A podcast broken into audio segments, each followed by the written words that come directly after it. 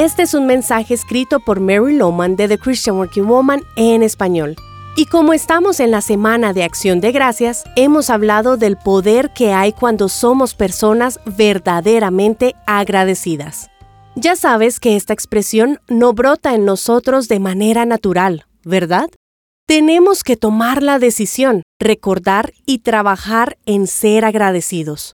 Durante muchos años he visitado África para asistir a reuniones de mujeres, y cuando regreso a casa pienso en todo lo que tengo y lo fácil que es mi vida en comparación con mis amigos africanos.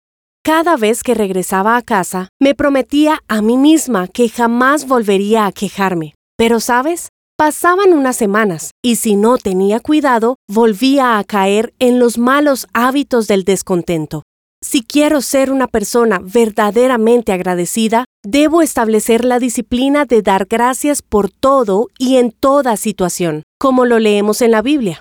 Te voy a compartir un consejo que me ayuda en este proceso. Convierte cada queja en una alabanza.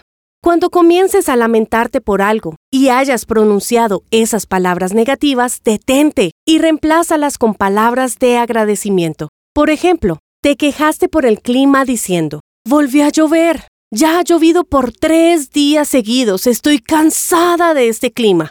Tan pronto escuches esas palabras, reemplázalas con palabras de agradecimiento como la lluvia nos hace bien. Pienso en las personas que viven en lugares que llevan años de sequía. A ellos les encantaría tener un día así. Señor, gracias por la lluvia. Ya sea que expreses estas palabras en voz alta o solo queden en tu mente como pensamientos, necesitas reemplazar las expresiones de queja por agradecimiento. Claro, es mejor que te detengas antes de pensar o hablar palabras negativas, pero aun si ya las dijiste, te animo a que las reemplaces con palabras de gratitud.